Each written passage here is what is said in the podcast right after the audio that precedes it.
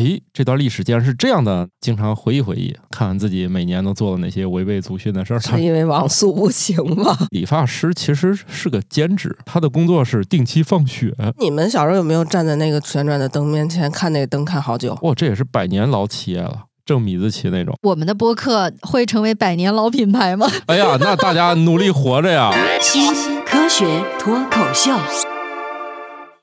我今天在网上冲浪的时候，无意当中发现了一些令人震惊的事实，就是咱周围日常生活当中用的东西，哎，它这个历史好像比想象中长了很多。你用的“冲浪”这个词儿也挺有历史的，我就想吐槽这个。大家不都你又开始说我在网上冲浪的时候怎么怎么地？是因为网速不行吗？那不知道。哎，你们看过一个小说叫《第一次的亲密接触》吗？嗯，看过。知道这个那不是中文网文的鼻祖吗？对呀，嗨，那你俩这岁数也可不小了。这本书诞生能有咋也二三十年了吧？能有二十年吧？能有二十年了。突然就觉得这个时间还挺长的啊！有一天突然发现我来天津都四五年了。行，你慢慢冲浪。别说别的了，咱们节目我查了一下，也有四年的时间了啊！这么快吗？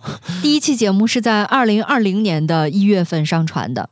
哦。伴随着我来天津几乎的所有的日子，哎，可是巧克力来天津没有这么早吧？没有，没有。之前他是我们的远程远程裁剪剪刀手，对，我们的远程百万剪辑师。嗯，现在是当面骂你这段给我重录。对，所以现在节目缺少了很多灵性，责任全在巧克力老师，他给我剪没了。哎，以前也剪没了吧？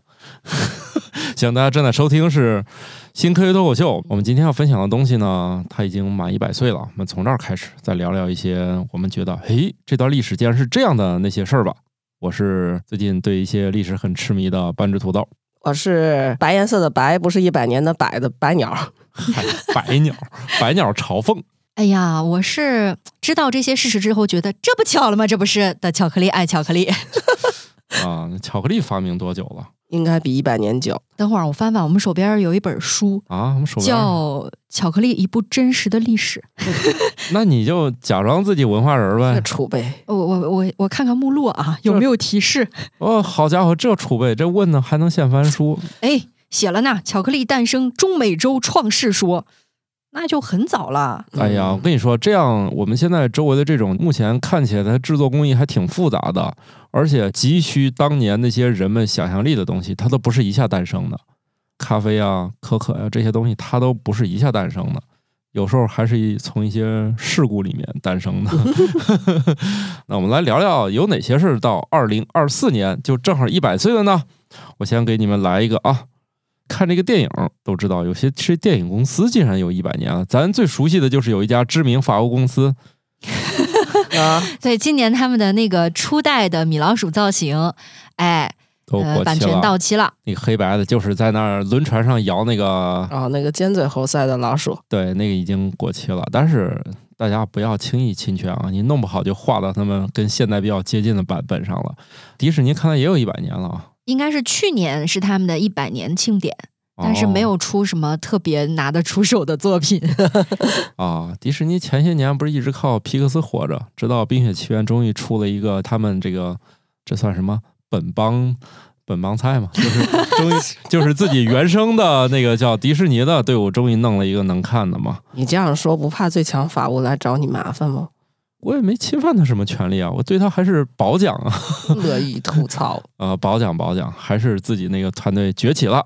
我们喜欢把某一个年代突然诞生一大堆东西的叫某些黄金年代，是吧？嗯，你看这个米高梅也是那个时候产生的，它在一九二四年成立的，但是现在已经在二零二一年的时候被亚马逊花了八十五亿美元已经收购了。就是那个拿老虎声音找狮子声音那个是吧？哎，对，他大概是一九二四年四月十七号咱们成立了这家公司。然后呢，他后面这这些电影还都挺人尽皆知的，比如《乱世佳人》《绿野仙踪》，还有《雨中曲》，我就不知道了，没看。很经典，经典中的经典。好吧。嗯，这个由于我也不知道它是中文为啥叫合法的金发女郎，这是啥电影啊？合法的，你这机翻有问题吧？这个不好意思啊，是这个是机翻。My Fair Lady 是不是？窈窕淑女嘛？怎么变成了合法的？不是，这个就是后面就是那个 blonde 的那个金发，前面是那个嗯那个合法，就是那个 legally。哦，是律政俏佳人，哎呀，我去，就是那个威瑟斯庞演的那个。合法的金发女郎。好吧，行行行，刚才是发自内心的笑。这个星期二早上更新，估计他们都该笑精神了。这没文化的土豆，这没看过电影，英语也不行，就这还录播客呢？你们不都说录播客门槛挺高吗？咋还有这种人呢？啊，不好意思啊，见笑了啊，这确实是看太少。你们确定是这么翻啊？行，确定确定。行，那就是吧。一百年了啊！当然，这些电影可不是一百年前拍的啊，这是后面他这个就比较经典的一些影片了。啊，对对对对对，他嗯可不是那个 一百年前拍的啊。而且我刚才去搜了一下，其实咱们国家的第一个电影公司吧，成立的时间还挺早的，是一九零九年。嗯，咱们中国的第一部故事片是一九一三年，就是由这家公司叫亚细亚影片公司拍的，定军山吗？呃，《难夫难妻》。哦，哦，但是说我国的第一部国产电影是叫《定军山哦那个更早吧？》，那个应该属于是叫戏曲电影是吗？对，大家有兴趣可以自行考证吧。以前不是说那些去下乡给人照相的人都有绝活吗？他们就是说用那个胶片快速的在阳光里面是挥一下还是什么的，就能特别诡异的那个操作，哦特效蒙太奇是吧？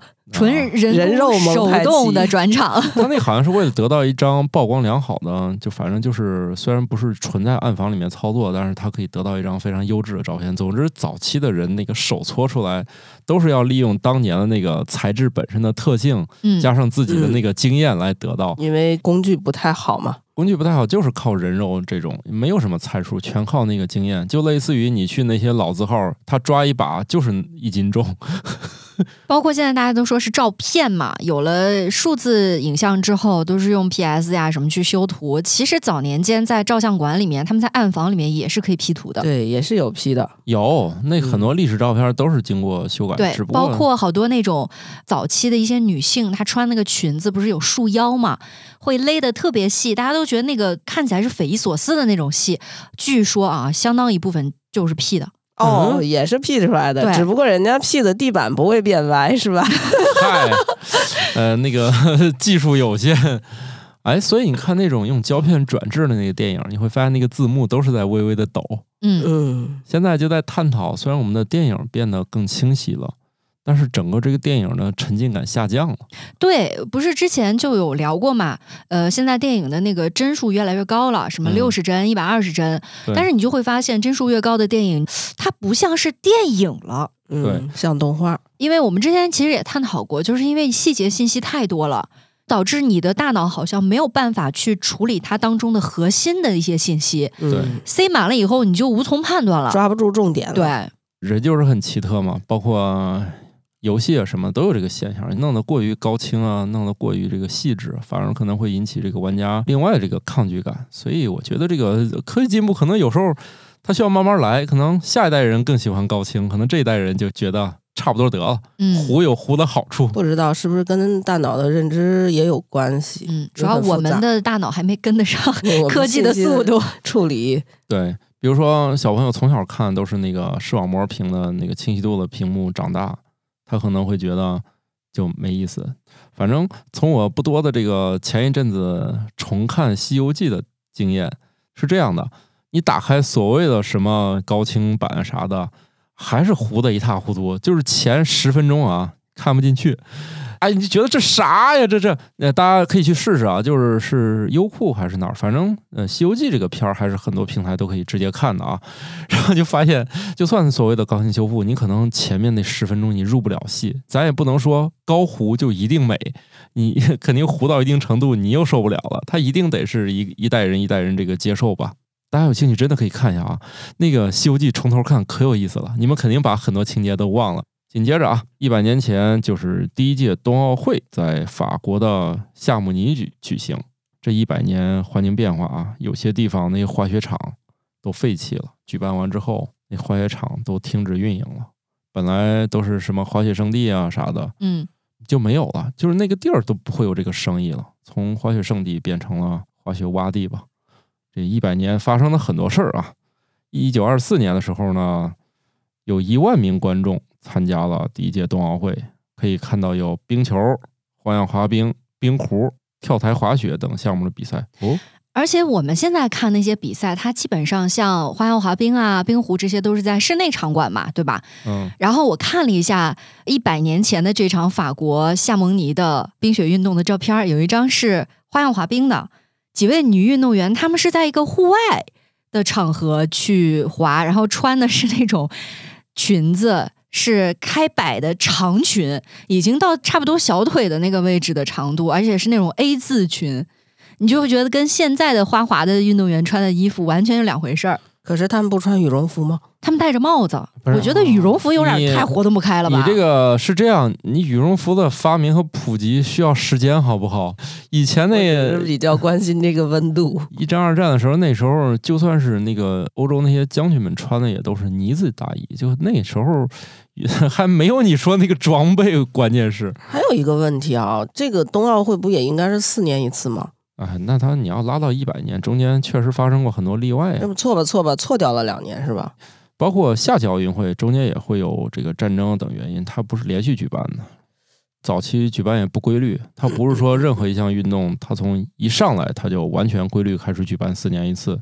它在早期就跟类似咱小区号召大家搞个健康跑似的，有今天没明天的。后来越来人越多，咱说行嘞。你包括咱之前不也说过吗？这个马拉松有多长，它也不是一下子固定了，这些东西都是慢慢慢慢约定俗成啊。参加人越来越多呀，开始规矩多了。呃，二战期间应该冬奥会就是中断过的，因为我看到第四届的冬奥会是在一九三六年举办的，但是再到第五届的冬奥会的时候就要到一九四八年了。啊，那中间隔了还四八，正好十二年。隔了还挺久的。嗯，对，冬奥会还挺顽强的啊，那住在冰天雪地的国家还挺多。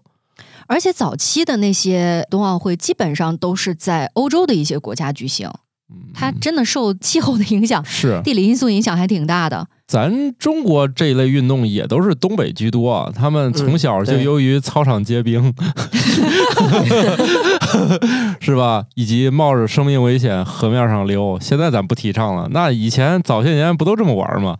只有后面咱开始这个专业化了以后，才会专门去治这个东西，否则的话，都是以前故意撒上水啊，或者等那个结冰啊，肯定以前都是这么玩的啊。所以这个早期运动那都是幸存者的游戏，是吧？啊，所以下届冬奥会在哪儿举办？呃，下一届冬奥会的话是在意大利了，嗯，米兰科尔蒂纳丹佩佐，到二六年的二月份。还差两年啊。哎，该奥运会了，二四年是有奥运会对，呀、是，今年是在巴黎。巴黎，他们俩岔开嘛。所以听说他们那边正在治理塞纳河道，应该是铁人三项必须在开放水域进行。你看，跟这个以前这个冰雪运动就不一样，以前这个室外有冰，咱穿上那个大裙子就上了，是不是？关键那时候也没太复杂运动，那就是人自己跟自己卷，最后弄出的那种花花样。还有一个东西啊，如果大家不小心给手啪划了一下，你滑的动静可真大，感觉是撞了一下，感觉是被人扇了一巴掌。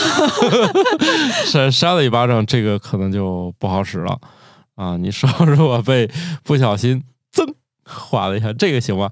反正就是划了一下，比如翻书啊，碰哪个地方，哎，流血了。特别是有时候这个切菜，嗯，连指甲带肉切下来一块儿，我感觉你又要切到 AHA 急救培训那一节了。嗯，不用啊，这个没到。急救培训呢，他们都没有讲创可贴怎么使用。当然了，用创可贴这玩意儿也不谈不上急救，对不对？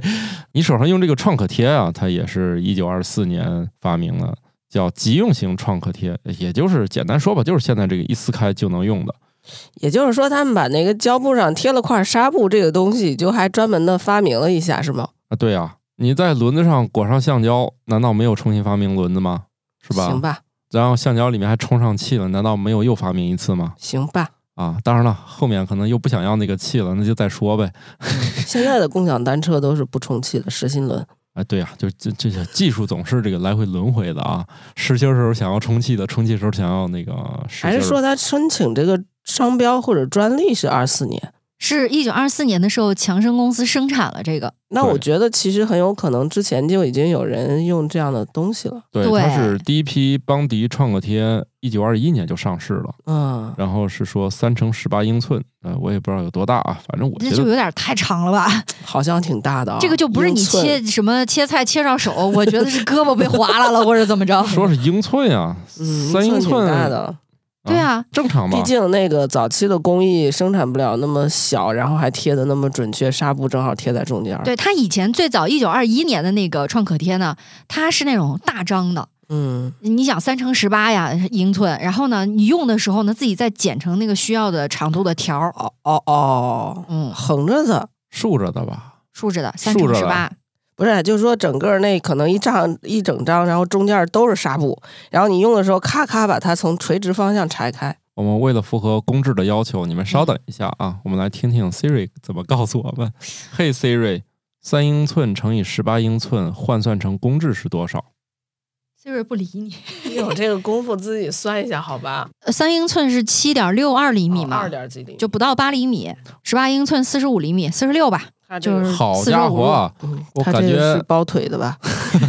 所以每次你绞一条就行了嘛。绞一条。所以还是说从中间绞开，然后就长变宽嘛。现在的小朋友没见过啊，就是我们现在讨论这个尺寸，我可能还真见过。我小时候我家有这样的创可贴，它就是一卷儿，不像现在是一个一个独立小包装的。那时候买的可能是家庭装，你说的那是胶布吧？哎，真的是创可贴家庭装。中间有纱布的，中间当然有纱布就是了中间有一块不粘的。啊、我也在想，是哪个正常人家想买一卷还？真是我，为啥会有家庭装这个主要？是我从小在医院诊所待着，我也没有见过这样的。对啊，是吧？我们家真有，我们家小时候那创可贴真是一卷儿你。小时候是有多皮呀、这个估计我也怀疑是医疗用品这种流出到家庭了。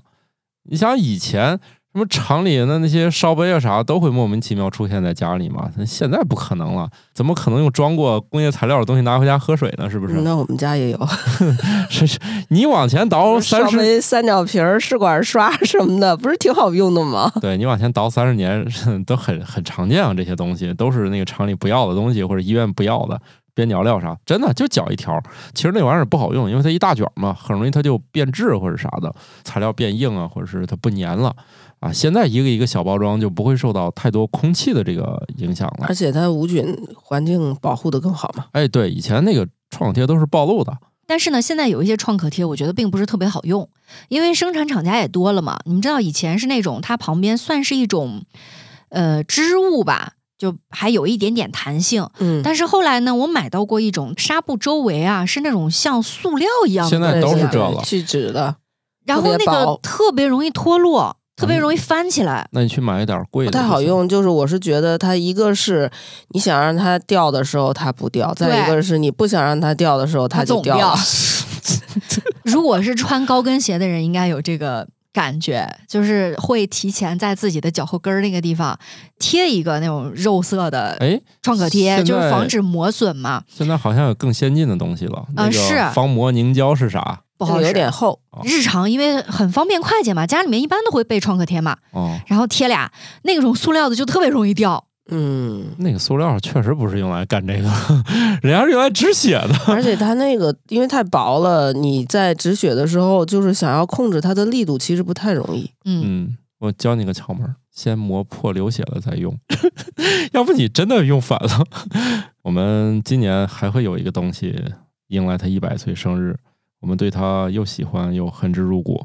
它的名字叫加碘誓言，反正这玩意儿在我们国家也是折腾了好几回了啊，一会儿加一会儿不加的，反正现在就是有些地区加，有些地区就不加了。对，啊，有地区不加吗？嗯，还是有些地区它是有些地区比较容易买到不加的盐，但是但是是一般的还都是加的。哦，实际上就是像我们在天津，就是挺典型的，就是可能大概十几年以前就有很多甲减病人，因为天津临海地区嘛，它比较容易在饮食中就摄入到碘，再加上它的食盐中的加碘，它其实就是过量了。呃对，过量了。然后到医院去确诊是甲减以后，这个无碘盐就挺难买的。后后来过了一段时间以后，好像这个标准变了变，就可以有专门的渠道买到无碘盐。再后来就是可以直接买到，它有这么一个变化的过程。啊应该是每个城市或者每个区域不太一样。对它后来相当于更多的这个民营或者商品或者进口的这些盐，它也能卖了。早期啊这个还属于。应该我印象中是一个专营，它类似于烟草，你只可能市面上就这一种牌子，就这一种烟，没有第二种。国家这个调整，它肯定也有原因。另外，就算没有这个国家政策的变化，其实现在发现任何一种饮食习惯，最后都有可能发展成某种疾病的倾向。所以现在为什么强调大家饮食一定要多样化？因为找不到那种真正健康的饮食。你要是喜欢那个来回老煲那个老汤，很可能的嘌呤高，最后变成什么呢？那那叫什么尿酸高？但现在各个地区的这种形成的这个美食文化，可能你坚持日复一日的吃，最后都要有某种倾向。所以现在没有办法说哪种就是安全，大家就按这就来。但是我觉得这个食盐加碘跟你说的这个饮食习惯这个还不太一样。甲减或者甲亢其实很明确的就是一个原因，并且这个原因很好控制。对，即使这样的话，现在约有一百二十个国家在试验中添加碘，这并不是我们一个国家的决定啊，对，就如果你强制加的话，可能就有少部分就是临海城市的人会超量摄入，好在现在大家都可以自由选择了，嗯，但是你自由选择的结果，就会有一些不需要减的这个人，他会自己去减自己给减了。啊。我周围就有一些老人，他不懂，他觉得那就是不加的就是好，他就特意去买不加碘的。我觉得咨询你的医生吧，你要对这个事儿不太确定，毕竟这是一个营养学方面的干预嘛。对，但现在最迫在眉睫的还是少吃盐。主要是这样，不管它加与不加，少吃点儿。我们今年好像是不是又调整了，把那个盐的摄入量又下降了？对，之前好像是六克吧，现在现在是不是降到五克了？就是一个惊人的事实是，当你觉得稍微有点盐味儿的时候，它可能都已经超量了。就是你觉得这饭真香、真好吃的时候，那它一定是超了好几倍了。实际上就是如果长期摄入的少一些的话，你也能尝到那个香味儿了。而且你有一些别的方法来少摄入，比如说你增加香辛料。当然，有些香辛料它也是含钠的，加盐。也含钠了，哎，但是有一个东西，我觉得提味儿还是很好使的，胡椒。就是胡椒。嗯对于我们中国，可能在一些汤喜欢用呃白胡椒，对，然后比如说呃那个鸭汤啊，或者什么羊肉汤啊，嗯出锅前加一点胡椒粉是很提味儿的。呃，西方就非常推荐使用黑胡椒，因为据说现在这个盐的最佳替代就是黑胡椒，那一加就让你觉得这个菜好像是变咸了，就很敏感是吧？你就会觉得有味儿。他觉得好吃了，嗯他好像也觉得更咸了。嗯，是胡椒，不是椒盐啊。椒盐是我们传统文化当中发明就有的，现在超市里有专门的椒对，有盐料。椒盐料。啊，我知道知道，这个你不要说我盐不用了啊，天天那个鸡精啊啊味呃，精生抽啊，啊蚝油啊，啊，大家都吃了不行，说我没放盐呀、呃 生抽啊，还是一个很咸的东西。嗯，其实很多调料里都有钠，包括你说那个味精本身它，甲酸钠，对它本身它就是钠，所以你不是说你不用盐它就没有钠了。大家说的这个盐啊、主要是看那个钠含量，控制一下。这个呢，就是在美国的密歇根州缺碘，所以他就在一九二四年的时候，在那个地方杂货店就开始卖这个加碘盐，全世界加碘盐啊，就在这个二四。嗨，这二四一九二四年的发生的，呃，这有点像咱说那个我九零后啊，一八九零后，一九九零后。我们还有一个到夏天比较熟悉的东西呢，叫冰棍儿。你说这玩意儿还有专利吗？哎，曾经是啊，在一百年前，嗯，有一个十一岁的人，这个人呢，他一九零五年的时候他就发现了，我只要用这个苏打水呢和一个搅拌棒放在寒冷的外面放一夜，他就得到了一根儿冰棍儿。他一九零五年才发现吗？呃，重点是他起了名字，还申请了专利。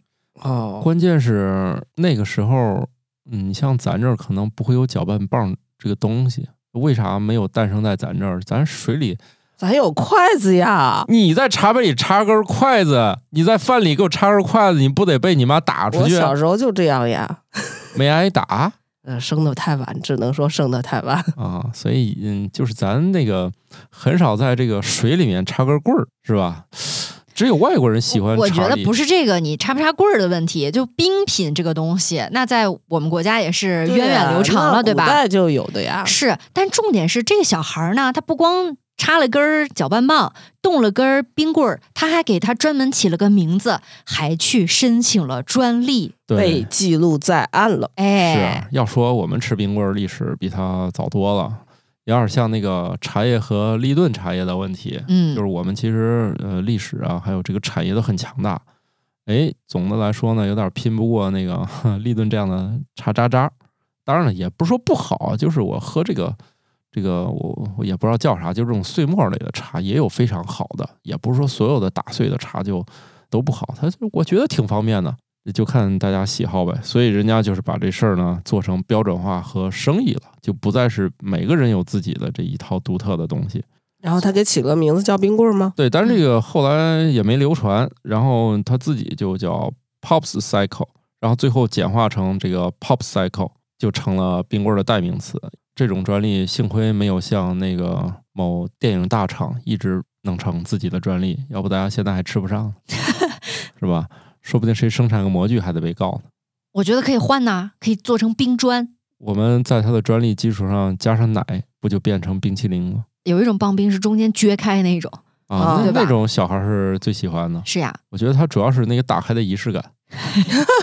最近不是那个老讨论那个我们南方和北方吃饭的不一样吗？说南方那火腿肠里面还配一个开火腿肠的那个小物件儿是吗？哦，这强迫症友好呀，我就特别不喜欢从中间扭开火腿肠，我觉得对，有好多肉渣子都被浪费了。对你要是自己用牙从两头咬的话，费牙。嗯，对，对啊，所以就是南方的朋友说，你们北方火腿肠真的没有那个东西吗确实你这么一说？确实应该有一个像拆快递那样的一个塑料片儿，是吧？嗯，直接哎，抛开，南方还就是有，啥时候去旅游的时候记得买个我带一火腿肠，带一套回来，带带一套，或代者购一下或者估计你现在网上肯定有卖的，火腿肠专用开箱器。南北统一包装 火腿肠是吧？嘿，你这串货，人家南方口水肠谁让你带回来的？之前不还有那种包装嘛？就是它的包装本身设计的就有一个塑料的撕口拉链儿，对，拉链儿一样，你可以把它撕开。但那个就是在头部那个地方，嗯其实是可以撕开，把顶上那个帽儿去掉，对对对对不对但是那个很快就没有了。我觉得是不是也都在南方还可以买到？那请南方的朋友给我们解解南方回吧。答一下吧，因为我确实见过那种，嗯，就像速溶咖啡那口儿一撕，那种的可能有一个问题，就是用北方开口法的话，会从后面露出来，开爆所以对了是吧？北方人不友好。不是北方人不友好，可能厂家觉得北方人不需要那么细致，我费那个劲厂家被投诉了。啊，要么就是我觉得还是运输可能会会容易出问题。一般来说，这个储运成本嗯是比较在意的。我宁可让你们不好开，我也不能中间坏，除非这个行业卷到必须这么干了。我感觉好像那种鳕鱼肠一直是有保留这种包装的，其他就不好说了。看来这个是某个群体特别爱吃，比如小孩儿啥的，可能嗯，他们打不开。要没有这个就就骂街了，所以就 是家长骂街了。有可能这个呃家长手稍微一慢，小孩不就哭了吗？可能是这个原因吧。然后或者你想，家长拿着一根火腿肠在那儿自己牙咬在那儿开，小孩说：“你为什么吃我火腿肠容易引起误会，是不是？对小孩又开始闹了啊！哎，据说这个医院的人说，那个小孩如果是那种玩命哭呢，就是在家里就是宠的不样不像样的。要是这小孩儿这个还挺听话，也不咋说话，要让干啥干啥的，就是 生活可能是不太如意。挨过死打的，嗯，那我们家这就不知道咋归类了。我家这一说抽血，赶紧把手伸出来，他可能是久病成医。就是对后面的事情不再具有恐惧感，对呀、一切尽在掌握，这个事儿都 hold 住了啊！被脱敏了。二四年呢，除了冰棍儿诞生，又产生了一种东西叫速冻食品。当时呢，在加拿大就有这种做皮毛生意的这些人啊，他就发现因纽特人会把这个鱼立刻保存起来，就是用冷冻的方法。然后呢，这里面就有一人博德赛伊，他就观察到这事儿以后呢，二四年他就受到启发，就发明了一种这有点夸张啊，涉及一百六十八项专利的快速冷冻工艺，可以把这个鱼肉、水果、蔬菜冻起来保持一下。好好家伙，这还是个系统工程啊！他们那时候就是为了保持行业的领先地位，就是无所不用其极的申请专利。比如说这个速冻食品的箱子该怎么摆，我也申请个专利。现在都得这么干。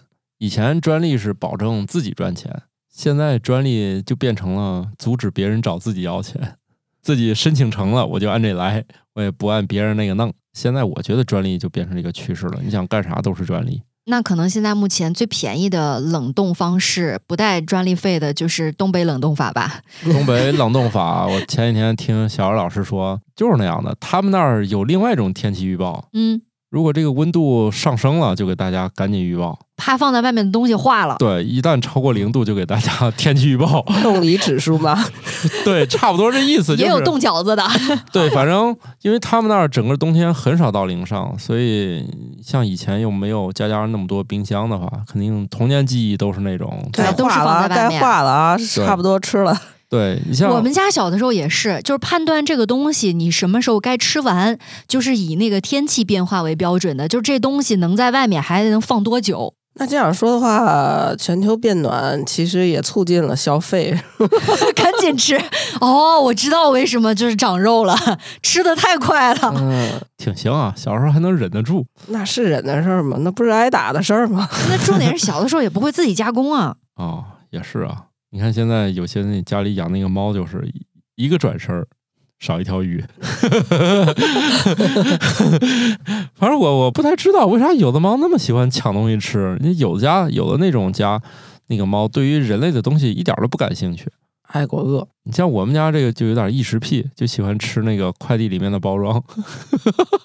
我们家那个智商不太行，亲眼看他把那个珍珠棉扯下来然后吃了。天，其实大家这个关心一下自己周围的生活啊，你会发现。哎呀，时光的这个流速是越来越快了。以前小时候觉得这每一天过得还挺长，现在打开电脑一杯水，天就黑了。当然了，由于这些东西确实是出生时间比自己早很多，比我岁数大一倍半吧。他们一百年，所以我们的播客会成为百年老品牌吗？哎呀，那大家努力活着呀！你这个先把播客这个形式先熬死吧。啊，播客这个形式应该一百年的历史是有了啊。你说广播加上这个哦，绝对一百多年。但是通过数字网络分发，这个还是年头不是很长。那你得算算互联网啥时候有的呀？互联网最早的时候还真有这个玩意儿。我是哪年第一次上网？九八年，那个时候已经开始有那个声音连线了。但是那个时候你靠那个五十六 K 的猫声音连线，反正是有点费劲，全程弹簧音，昂昂昂。哎，家里现在已经没有座机了，全都是那个四 G 数据的那个传输语音了。我们可以聊聊稍微这个时间比咱岁数还大的事儿吧。我们今天聊的不都是比咱岁数大的事儿吗？对，主要是这一百年吧，反正都不足以形容这个行业，因为它确实太长。但是这个行业呢，有一个标志性的标志，大家一想理发，脑海中肯定会出现一个旋转灯，还是个柱状三色灯。在那儿一直转，当然现在大家能看到很多可爱的变体啊，但是其实其实不管怎样，他们都喜欢转这个。不过我觉得现在喜欢充卡的那些店好像不太喜欢用这个，嗯，是吧？好像门口已经很少用那个红蓝白三色的旋转灯了。白红蓝白不光是转灯吧，以前那个工地上用那个蛇皮袋也是吧？你在说什么？你这么说法国国旗呢？你们，你看，你看，你看，咱俩这个一下子不一样。我这个一下想到的就是蛇皮袋，你想的就是法国国旗，这这啥呀？哎，不过你们小时候有没有站在那个旋转的灯面前看那个灯看好久？有，我就一直很奇怪，怎么转不完？真的，真的，那个时候就看它的尽头在哪里。对呀，发现只有等他下班。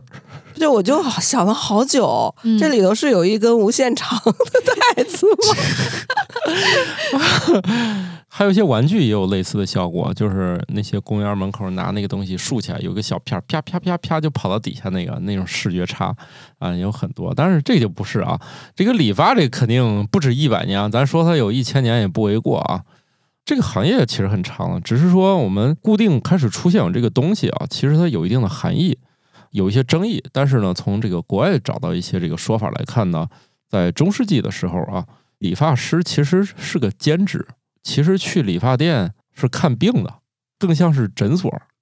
这诊所呢，比如说它这个它有红和白和蓝，它不见得都有，取决于这个理发师他到底他会干啥。就是他的行医资格覆盖了什么样的范围？哎，对他不管有没有资格，但他可以标明说我会干这个。嗯比如说这个公元一千年的时候，理发师他就出现在修道院里面。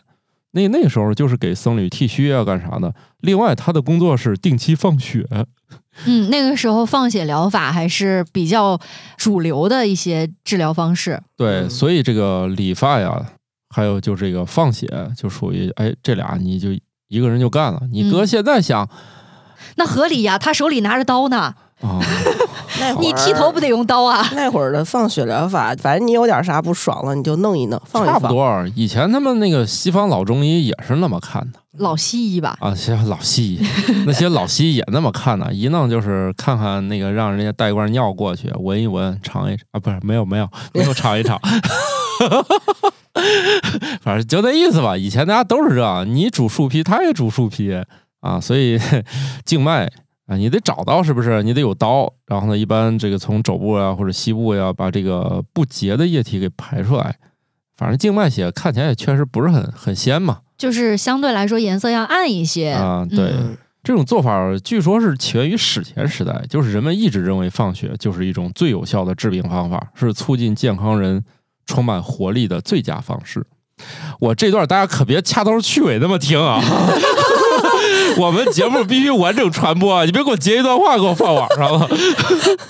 哎，是不是他们觉得这放完血之后人都白了，就觉得好像是健康了？对，有可能，这大家对“放血”这个词的理解不一样，有的认为跟你豁开之后咕嘟咕嘟咕嘟咣咣咣那样使劲流一滩，这叫放血。据我知道的，就我们家曾经出现那个神医，我也没见过的 远房神医吧，他类似于挤，他在你几个部位拿那个针戳几下，然后用手类似于挤的方式给你挤点儿，就是大家对放血的概念从是不是也是一种安慰剂效应？哎，甭管咋弄吧，这咱也不可考，我也没见过，都是一切听我爸说的。我爸说，一般就是不太行了，腿肿好几天了，拿过来在腿上挤点血。然后把那肿的地儿给挤扁了就行了呗。嗨，也不是这样，你腿那么粗，你也不能，他可能不在腿上，问题是，他可能从别的地儿。总之就是这种经验的科学都不可考啊，咱也不能复制，咱也学不会啊。甭管咋弄，就是就这种吧，就放血。以前的这个理发师呢，他就主要就是干这行。这个是挂什么色儿？是红色还是蓝色？这个时候还没有形成呢。他这个资质，看见他他就会干这个活儿，或者说他会干这活儿，他能成为这样的人。他你在那里面，他是一个相当于类似于我就在那儿工作，每个人都知道你是干这个的，嗯，就不需要一个灯儿来说明，哎对对对大家都是口碑式的这种营销方式啊，啊。不是，就相当于咱就是那个啥，咱是一家三甲医院，你得有那个放血科。你 你你。放心，你。三甲医院的医生这会儿提着刀在路上，那行，咱俩副三甲医院，行吧？正负的负啊，老欧洲中世纪，老老老欧洲正红白蓝旗的，正红白蓝旗的，他们那那边儿这就属于咱咱就自己人，不用挂灯了。你在这里面生活，你就是敢开这个就有，哎，这是标配是吧？对对对。后来就慢慢来说呢，这个医生啊，放血已经不过瘾了，哎，反正就那意思，医生就是被视为那种蔑视外科手术的那种学者，就是医生他和他本来不是一条道上的人。医生可能是不是这这个，反正怎么着呢，就是看不太上这种，有可能把人拉开的这种事儿哎他他们有可能他们是理论物理，然后理发哦师是实验物理，大概是这意思啊。当然，我不是给物理学家制造对立啊，我也不是那个意思。其实对于他们那个搞物理的说，我们也不这么分，嗯哎，就这意思吧，就是搞理论的看不上实操的。啊，医生就是瞧不上理发师，他也不认为，哦也就是同时代那个其他正经的医生这个职业的人，他负责的就是叫什么望闻问切，对吧？然后我觉得他。对对对，然后他去了一个切字儿，然后直接搁到那个理发匠的头上，他就负责切，是吧？不是咱的切也不是那么切呀、咱的问问问切他也不切呀、用用个多音字儿嘛，就是大概这意思吧。啊，通假字啊。嗯，然后就是，所以当年做外科手术属于这个社会底层，就认为你你干这活儿就不行，大家瞧不上、嗯啊，所以你毕竟老把人拉开，对吧？嗯对什么放血、拔牙、截肢，通常是由理发师，通常称之为外科医生来完成。哎，我不知道大家有没有记得小的时候看过的一部动画片《阿凡提的故事》里面有一集，就是他们在那个集市上面，是理发师给别人来拔牙。对，据说理发师兼拔牙，这它一个全世界的现象。毕竟我们亚欧是一个大陆嘛，传过来也很合理。由于这个资料是来自于一个英国的嘛，他就里面就说这个英国啊，那个外科医生呢会被称为什么 Mister 啊、Mrs 啊、Miss，从来没有人说是 Doctor 哦，啊，就没有人叫 Doctor。你们这些理发理发匠你们这些理发外科医生 不配叫 doctor，然后 doctor 可能就是理论派的吧。然后到十三世纪的时候，理发师就成为专业人士了。然后十四世纪的时候呢，巴黎又成了一个行会，也就是说，这个一三零一年到一七四三年，这好几百年了啊。挂单的这个理发师人数呢，就从二十九人增加到了三百人，这这这三百人也没多少呀没。多少够紧俏的了。专业技能，有点像那种神秘的这个小学会是吧？虽然外面已经有几千万人从事这个行业了，哦，但是没有录入我们的这个系统。哎，不承认，没哦证儿、不算。虽然你干的是都同行是吧？就是无证剃头呗。就到了这个一七四五年的时候呢，哎，人家这还有一个叫伦敦联合理发外科医生公司，这什么玩意儿？成立于一五四零年，哇，这也是百年老企业了，正米字旗那种，解散了。你就是后来受过大学教育的外科医生呢，确实他们这个社会地位上升了。然后十九世纪的时候，理发师就是确实在医学界里面你也没有什么事儿了。嗯，后来呢，只有理发师这这个杆子呢，提醒这理发师以前还弄，我这里面能查到了各国对这个颜色的定义不太一样。比如说，在十七世纪阿姆斯特丹的理发师这个颜色，书上说法，红色是表示他能给病人放血，白色呢表示会拔牙或者接骨。哎嗯，合理。哎，也挺合理，跟家电的颜色分开是白色家电、黑色家电，是不是？红色就是放血嘛。哎，血液。对哎那蓝色是啥呢？蓝色就是他只会刮胡子，就是他说的半天，他们叫理发师，反正从头到尾这里面都没提到他们是不是都会理发。连那个拔牙、接骨都会了，这理发还是个事儿吗？可能以前理发也不是啥高深技能，毕竟也不需要剪成什么特复杂的形状吧。我觉得以前可能难度系数最高的是剃须，嗯你别把人脸给刮花了呀。嗯，刮刮就当放血了嘛。哦，怪不得不，是你这是一条龙啊！警告啊，你这属于跨范围营业了。我你要没有标红的，你给人弄弄红有一了。个蒂姆·波顿拍的导演的电影，那个谁，约翰尼·德普演的，就叫《理发师陶德》，嗯，是个那个很 cut 的那个片子嘛。美其名曰是理发师，实际上他就是专门杀人、分尸什么的工具，人家有啊。嗯啊。所以就没有这个背景知识的话，你还觉得你要现在想很合理啊。他都已经进入医生的领域了，然后他再变态一点儿，而且你有没有觉得他们有的时候刮胡子的那个刀啊，会在一个皮质的袋子上面去磨两下的那种？嗯那你现在这个场面也看不见了呃，。是就比较古早的那种，复古一点的嘛，嗯你就觉得那场面像极了“磨刀霍霍向猪羊”。对，小时候我还问呢，我还问我爸他在干啥，我爸说那刮胡子，嗯那会儿我也没有嘛，就还没享受那个时代呢，过去了，就电动了。现在没有了，而且那种理发椅现在看也挺高级的啊，它又能往后仰，嗯，有一些还是保留的，有的。啊，有所以拔牙确实也很合适。嗯，嗯，那个椅子，反正搁现在看，当年的椅子也挺炫酷的，但是现在只能在一些复古的店找到那种椅子了。嗯，因为毕竟是真不生产的嘛，大家理发其实工具长进了，但是你的那个座椅其实倒不需要那么复杂，一会儿往前一会儿往后的，是吧？哎，现在椅子主要是能给你升起来，能给你降下去，主要是别把那个头发碎屑弄你腿上就行。这个美国蓝色既然是一个爱国主义的意思，没有这个这业务的意思。红色呢就代表鲜血落在杆子上，顾客会握住杆子突出血管儿，然后蓝色呢就代表血管，白色代表绷带，给我也整懵了。他们是拿这就感觉跟急救有关系。蓝色是静脉血的血管儿，然后呢，红色是血液，对吧？白白色色是那个绷带呀什么的，这感觉他们的理发师是是要像是急救员。像像是要去拍《血战钢锯岭》吗？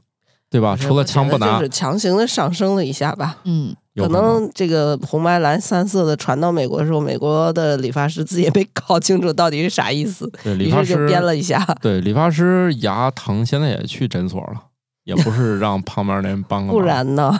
以前你想想，在医疗那个不是很发达的时候，你那牙不是一直有毛病，不都是找个什么东西拴一下，然啊，后找个门儿，还有阿凡提的毛驴儿，对，就是找个那种能猛蹬一下的东西，能给你。现在那那个都不行了，是吧？关键是这个啥事儿一进步，突然就变复杂了。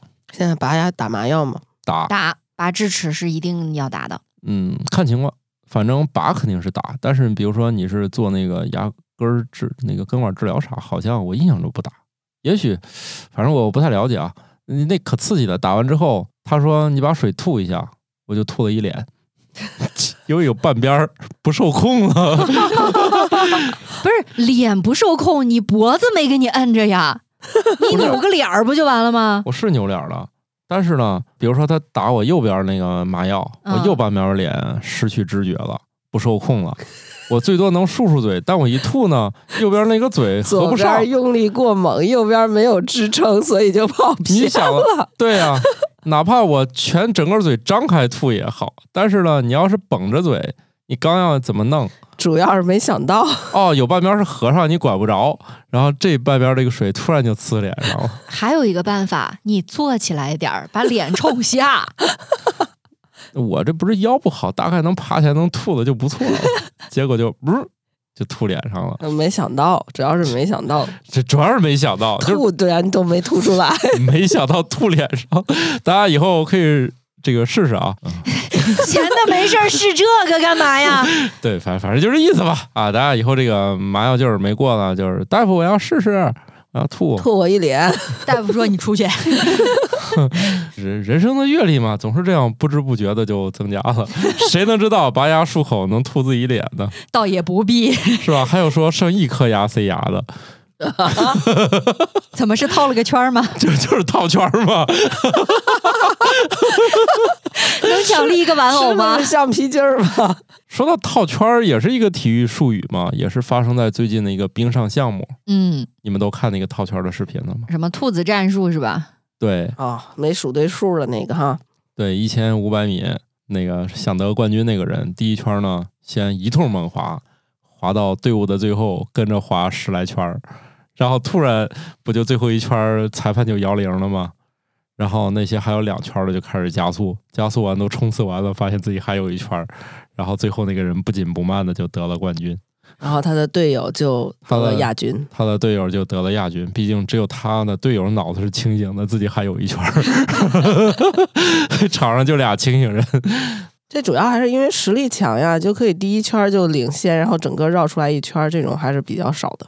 其实你到了顶尖选手，没有差距那么大，这还是战术本身。你你都在一个赛场上比赛了，好像是说他们这个阶段的比赛本身也是年轻选手，没有大赛经验。哦，净欺负人家。呃，也不是，就可能就是其他的参赛选手他没有经过这样的场景，就有点哦懵吧。就是因为一般成熟选手他应该自己会心里默记圈数的，对，哦，跟那个打牌一样，记住每个人都划了几圈儿呃，，对，啊因为防止被套圈儿。他要非常清楚的搞明白自己在这场当中要怎么划，怎么分配体力。要说也是啊，顶尖选手应该是肯定知道自己排第几嗯，啊，他肯定会观察有一个不正常的人类。对，所以他们说这次也是因为年轻选手居多吧，没有大赛经验。哦，嗯，早早的给他们上一课。哎，我们怎么又跑题了？咱不是说刮胡子吗？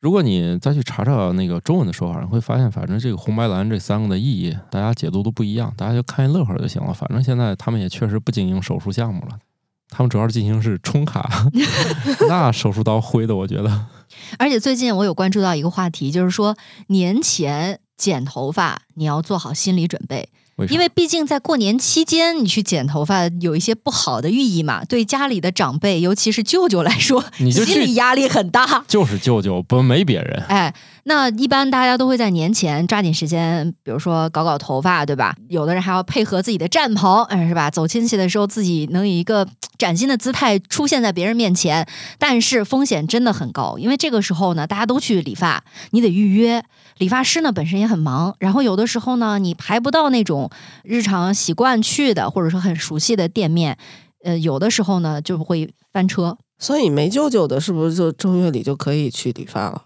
嗯，好像理发店也不怎么开吧？开。对于理发师，我跟他们这个还是聊得挺来的，说啊肯定得上班啊。他正月里整个都开吗？他说只是没有年前那么忙，没有二月二那几天忙，以及没有年前忙。他说哦，客源还是相对平稳的，只是嗯稍微略低一点儿，比基线值稍微低一点点儿，没有大家想的这个月份没有人理发，他们都是全员到岗的，不能休息。大家以为的这个习俗，其实并不是那么多人有舅舅，特别现在都独生子女，哪来舅舅？这倒也是。对啊，慢慢就可以随便挑哪个日子。另外，另外李还是说没有那么多人在乎这件事儿，反正从 不，这个甚至有的人会反向操作一下。是多大的仇啊！这是多恨得慌啊跟舅舅关系不太好。啊！当然关键他他也不灵啊。但是理发师也没提这茬儿，我估计理发师心里还是有点数吧。我我能把你舅舅干掉吗？这这这不是搞笑吗？我都我都不认识你舅舅，我一年我能害多少舅舅啊？主要是理发师也忙不过来，是不是？哎，所以这个理发师在国外就是一个什么黑手党的这个名字，所以还是有来源的。他们从中国习俗里找到的灵感。这一条主要是会引起家庭争端。你要是干这事儿了，从你妈开始就不干。主要是理发这个事儿，你要是做了，很容易被别人发现，是吧？嗯，我是觉得可能还是地方不一样吧。我觉得越大的城市，可能大家对这些老民俗可能也不在乎了。你们是剪头的，又不是搞量子物理的，我怎么可能我来弄个这？是吧？我舅舅就但就是你顶着一头新剪的头发到你妈跟前，你舅舅跟前晃荡，你这不是司马昭之心吗？反正反正你就想好，你要春节要相见，你就别瞎整，是吧？不要徒增一些家庭的争端，哎，对，虽然咱嗯不迷信，但是呢，也要考虑一下家庭成员的心对心理感受的问题。你有可能还不怕事儿，但是有一点，咱也不找事儿，对不对？大过咱大过年的，俗话说大过年的，对不对？春节呢，就是一个特别喜欢把以前的事儿翻出来再念叨念叨的。如果再不复习，很多事儿也就忘了的时刻。我们每年就靠这个日子回忆一下我们祖训 我们今天回忆的时间有点久远啊，啊，对，就从几百年到一百年、那咱这春节那也是奔着几千年的去的哈啊对对对，。咱这个时间也很长，嗯所以这个经常回忆回忆，看看自己每年都做了哪些违背祖训的事儿。新科托冷知识大放送。黄河的准确生日是一百二十五万年前，科学家通过地下水精细定年测定得出了这个结论。杜鹃花比喜马拉雅山更古老。杜鹃花分布在北半球各地，从寒温带的森林到热带雨林都有它们的踪迹。从杜鹃花的化石花粉和种子当中，可以发现它的历史能够追溯到六千万年前。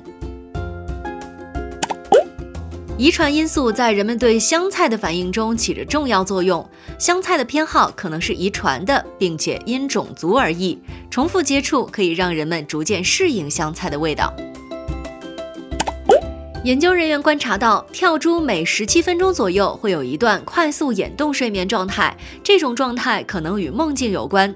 不光是蜘蛛、鳐鱼和乌贼也表现出了类似的行为。行吧，这个龙年嘛，还是大家比较喜欢的一个吉祥物，毕竟这玩意儿也没见过，是吧？就跟我们的钱一样，虽然没有见过，但在我的心中的寓意是美好的，对吧？祝大家龙年能虽然见不到龙，但是龙年能见到钱，好不好？好，说的自信一点吧，白老师。你看大家都沉默了，我这个祝福语是不是太虚无缥缈了？要不你们来一个？要没有咱就这个，好吧？